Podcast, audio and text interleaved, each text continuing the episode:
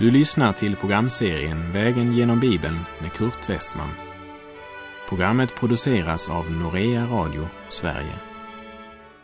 Vi befinner oss nu i brevet till Judas. Slå gärna upp din bibel och följ med. I förra programmet så avslutade vi vår vandring genom profeten Sefanja bok. Därmed är det återdags för en bok i det nya testamentet. Och i Nya testamentet har vi faktiskt hunnit till den näst sista boken, nämligen Judas brev. Och att studera Judas brev, det är som att arbeta i en guldgruva på grund av alla rika, fantastiska klumpar som finns gömda i denna lilla bok.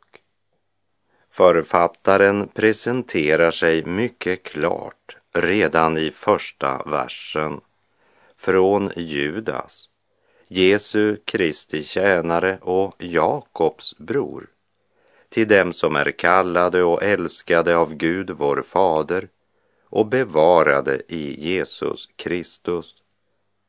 Judas är avsändare och han låter oss veta att han är den Judas som är Jakobs bror.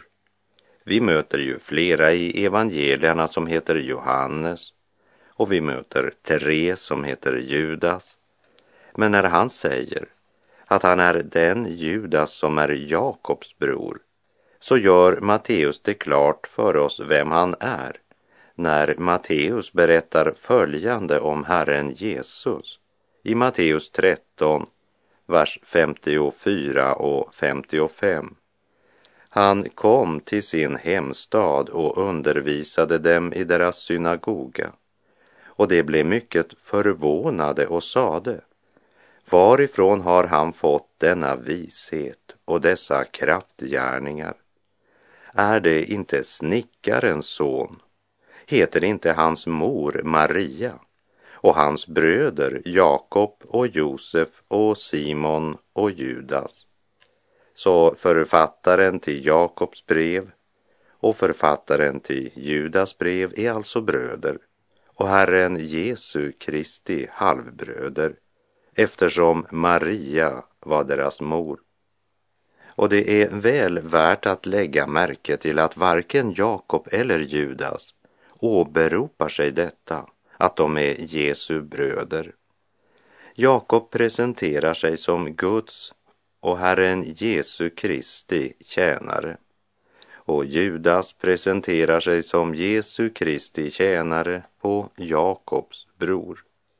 Judas kallar sig tjänare, det vill säga Jesu Kristi slav. Varken Jakob eller Judas försökte utnyttja sitt nära släktskap med Jesus. Och här går mina tankar till vad aposteln Paulus säger i Första Korinterbrevet kapitel 5, vers 16 till och med 18. Därför känner vi inte längre någon på ett ytligt sätt. Även om vi lärt känna Kristus på ett ytligt sätt känner vi honom inte så längre. Alltså, om någon är i Kristus är han en ny skapelse. Det gamla är förbi, se det nya har kommit. Allt kommer från Gud som har försonat oss med sig själv genom Kristus och gett oss försoningens tjänst. Därför känner vi inte någon på ett ytligt sätt.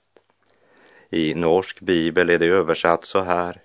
Så känner vi från och med nu inte någon efter kött att inte längre känna någon på ett ytligt sätt eller därför bedömer jag inte längre någon på människors vis som det är översatt i Bibelsällskapets översättning av Nya testamentet 81.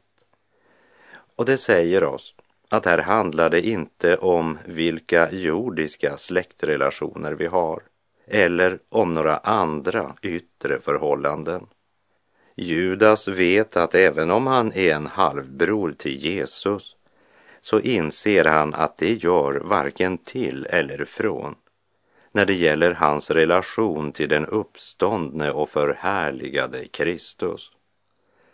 Jag har alltid tyckt att protestanterna har ignorerat Maria. Hon var en underbar person och det var inte tillfälligheter som gjorde att Gud utvalde henne att föda Guds son.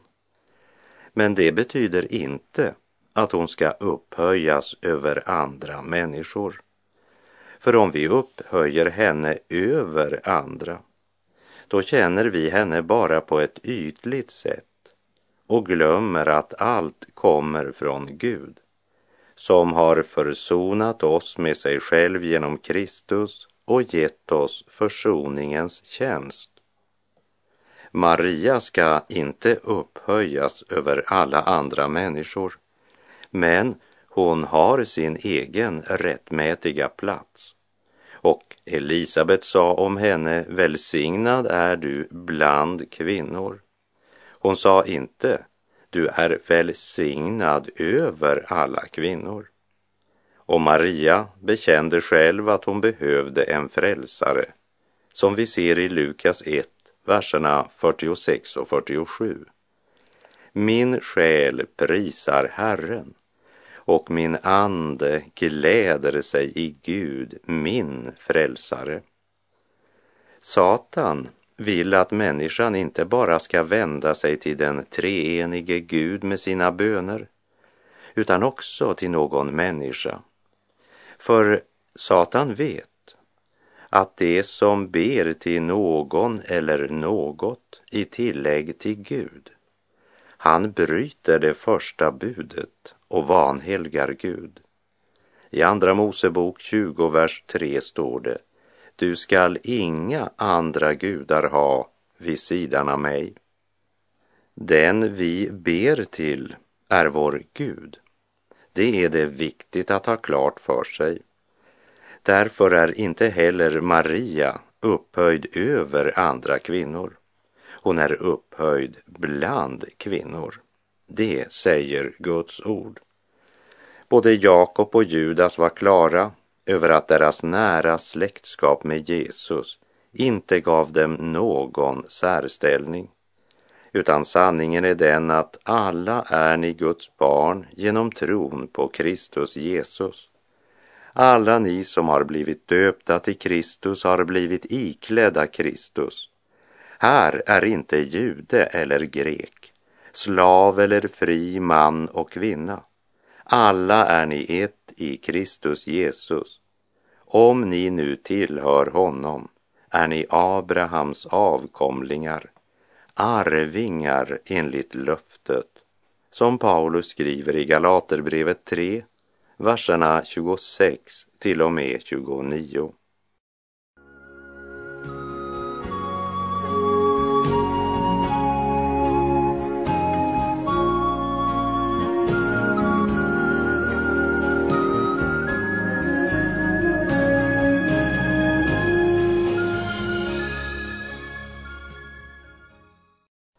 Orsaken till att Judas fattar pennan för att skriva ner några grundläggande sanningar om tron på Kristus, frälsningen och frälsningens konsekvens.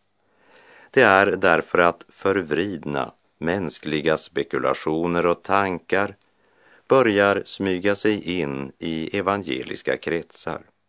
Alltså en förvrängning av nådens evangelium.